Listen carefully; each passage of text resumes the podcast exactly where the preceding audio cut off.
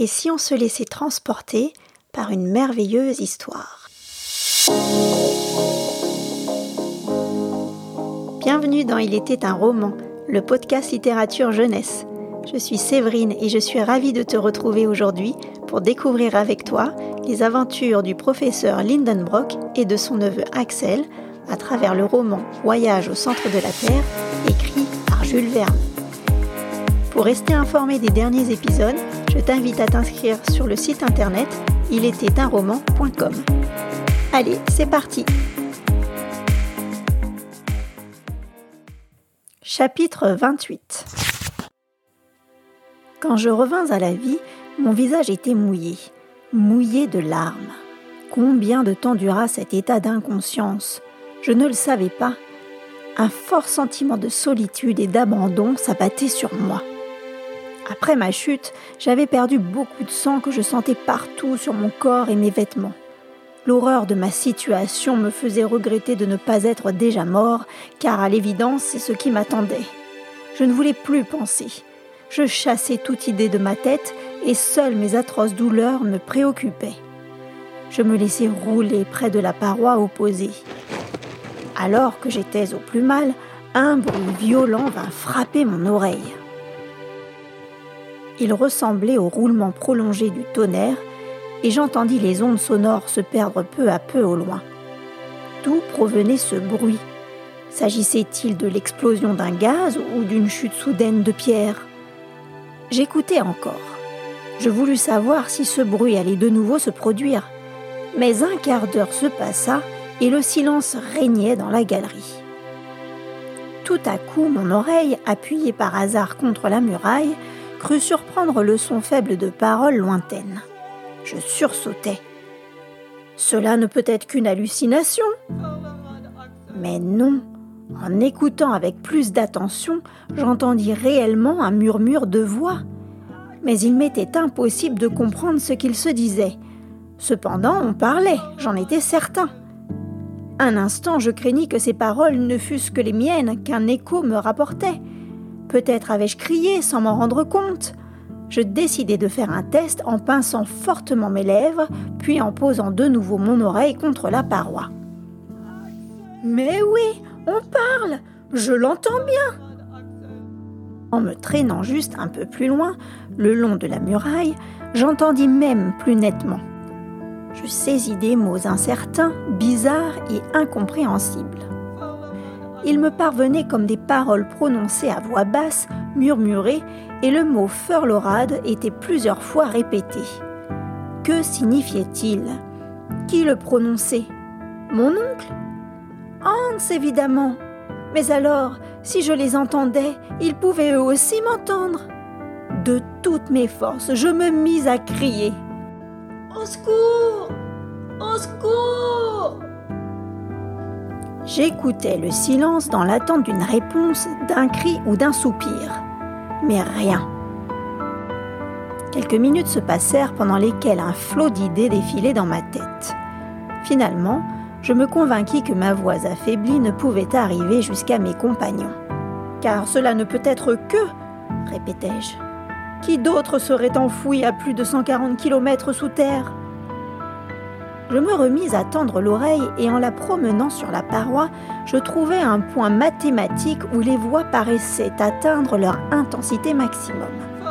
Tout d'abord, le mot furlorade revint encore à mon oreille, suivi de ce bruit de tonnerre qui grondait encore. Je dis Il est impossible qu'une paroi de granit puisse laisser passer même un son aussi fort qu'une explosion. Cela veut dire que le bruit arrive par la galerie, mais par un effet sonore très spécial. J'écoutais de nouveau et cette fois, oui, cette fois, j'entendis clairement mon nom jeté dans l'espace. C'était mon oncle qui le prononçait. Il causait avec le guide, et le mot Furlorade était évidemment un mot danois. Plus tard, j'appris qu'il signifiait perdu. Alors, je compris tout pour pouvoir me faire entendre, il fallait précisément que je parle le long de cette muraille qui servirait à transporter ma voix jusqu'à mes compagnons. Je n'avais plus de temps à perdre. Je m'approchai du mur et je prononçai aussi distinctement que possible ces mots. Mon oncle Lindenbrock J'attendis dans la plus grande angoisse. Le son n'avait pas une rapidité exceptionnelle.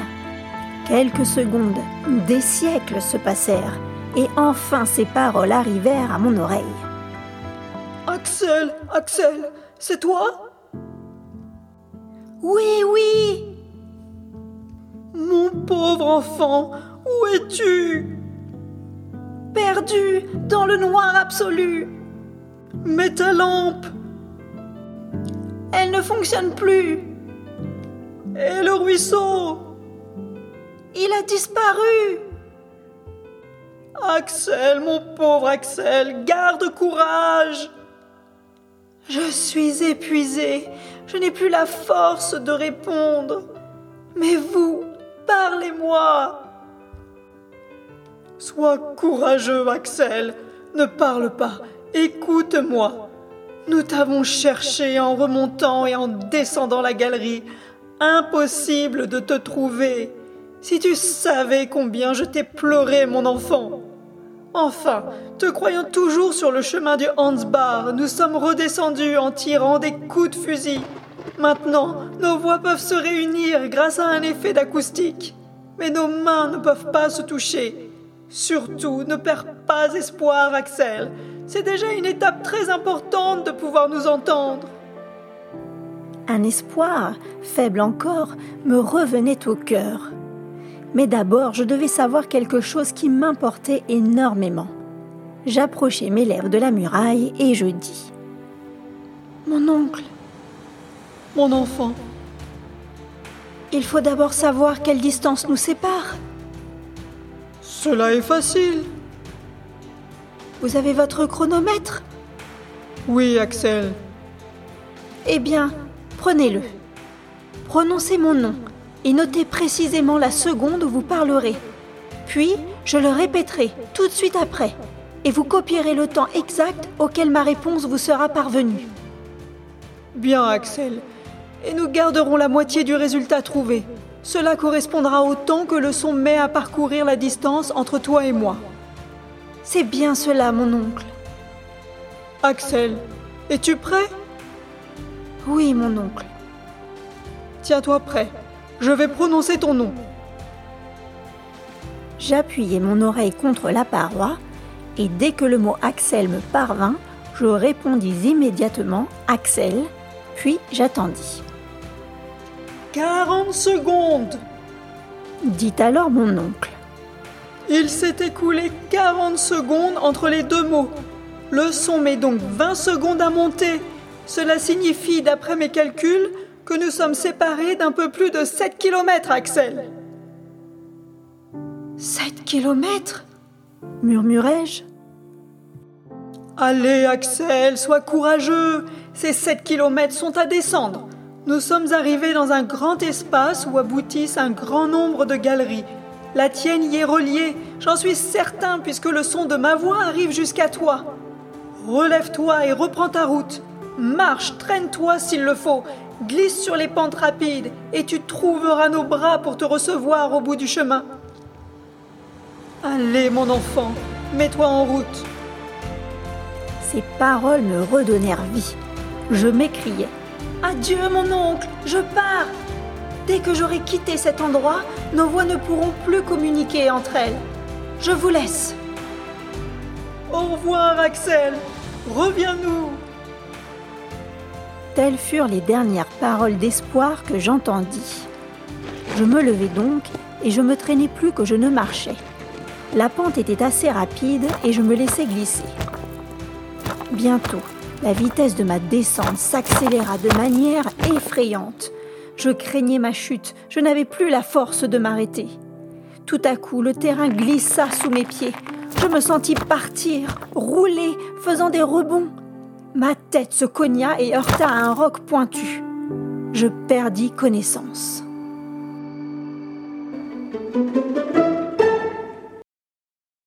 Chapitre 29 Lorsque je revins à moi, j'étais dans une demi-obscurité, étendue sur d'épaisses couvertures. Mon oncle veillait sur moi.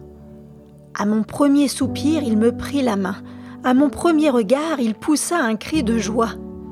Il vit Il vit Oui, répondis-je d'une voix faible.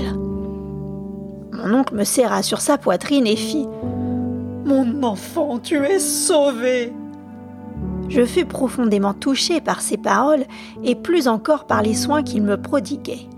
Il fallait donc de telles épreuves pour provoquer chez le professeur pareille tendresse. À ce moment, Hans arriva. Observant ma main dans celle de mon oncle, il fut touché par tant d'affection et se sentit empli de joie.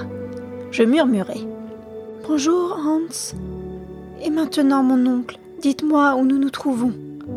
Nous en parlerons demain, Axel. Aujourd'hui, tu es encore trop faible. J'ai entouré ta tête de compresse et il ne faut pas bouger. Dors, mon garçon, et demain je te dirai tout. Mais au moins, quelle heure Quel jour est-il? 11 heures du soir, et nous sommes le dimanche 9 août. Je ne te permets plus de m'interroger avant demain. En vérité, j'étais bien faible. Mes yeux se fermèrent sans que je ne puisse les contrôler. Il me fallait une nuit de repos. Je réalisai que mon isolement avait duré quatre longs jours. Sur cette pensée, je me laissai m'assoupir. Le lendemain, à mon réveil, je regardai autour de moi. Mon lit, fabriqué de toutes les couvertures de voyage, se trouvait installé dans une grotte charmante décorée de magnifiques stalagmites, le sol recouvert d'un sable fin. Il ne faisait pas complètement noir et pourtant aucune torche, aucune lampe ne nous éclairait. D'où provenait ce faisceau de lumière inexplicable? S'agissait-il d'un rayon du dehors qui parcourait une ouverture étroite de la grotte? J'entendais également un murmure vague et indéfini. Je me demandais si j'étais bien éveillé, si je rêvais encore, si mon cerveau fêlé dans ma chute ne percevait pas des bruits purement sortis de mon imagination. Pourtant, ni mes yeux ni mes oreilles ne pouvaient se tromper à ce point. Je pensais. C'est probablement un rayon du jour qui se glisse par cette fente de rochers, mais j'entends aussi le murmure des vagues, le sifflement du vent. Soit je me trompe, soit nous sommes revenus à la surface de la Terre. Mon oncle aurait-il renoncé à son expédition ou bien aurait-il réussi à aller jusqu'au bout? Je me posais ces questions sans réponse quand le professeur entra. Bonjour Axel, tu sembles bien reposé. C'est vrai, je me sens mieux mon oncle. Tant mieux car tu as bien dormi. Hans et moi, nous t'avons veillé tour à tour et nous avons vu ta guérison faire des progrès importants. En effet, je me sens revivifié.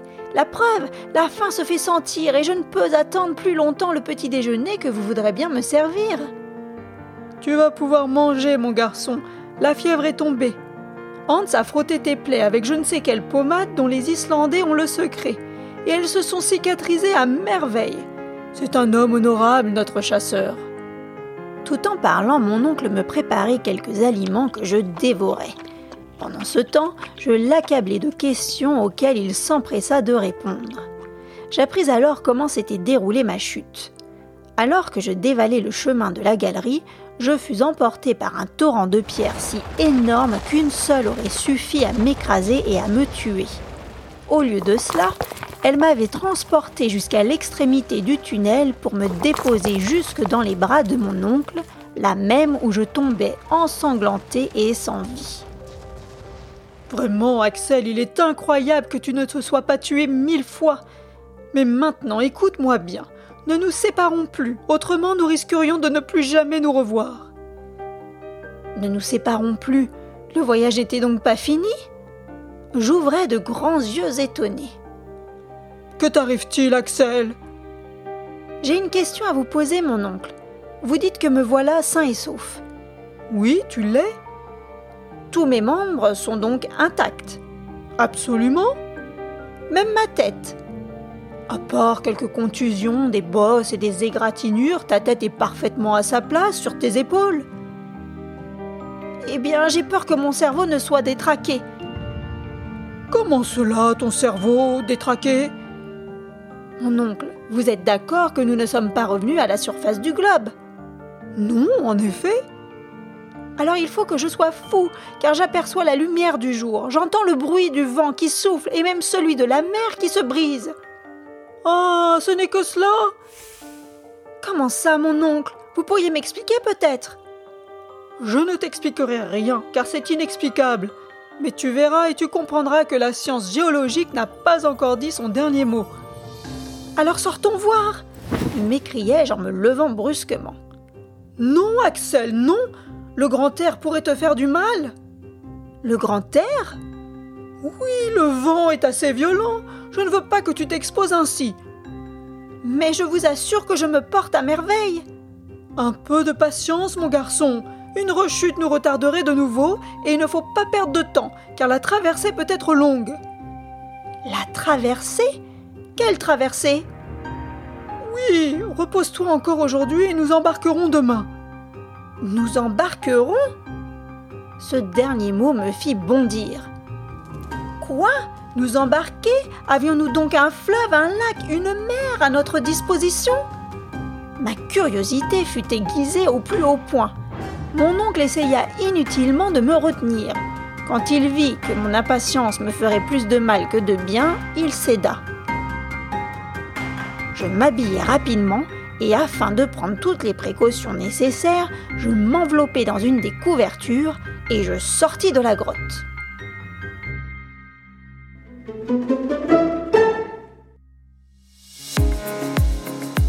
Et c'est la fin de l'histoire pour aujourd'hui. Je t'invite à revenir et à écouter très vite la suite des aventures du professeur Lindenbrock et d'Axel. Et si toi aussi tu aimes les podcasts d'Il était un roman, merci de me laisser 5 petites étoiles sur ton application podcast et viens t'inscrire sur le site internet roman.com. Merci pour ton écoute et à très vite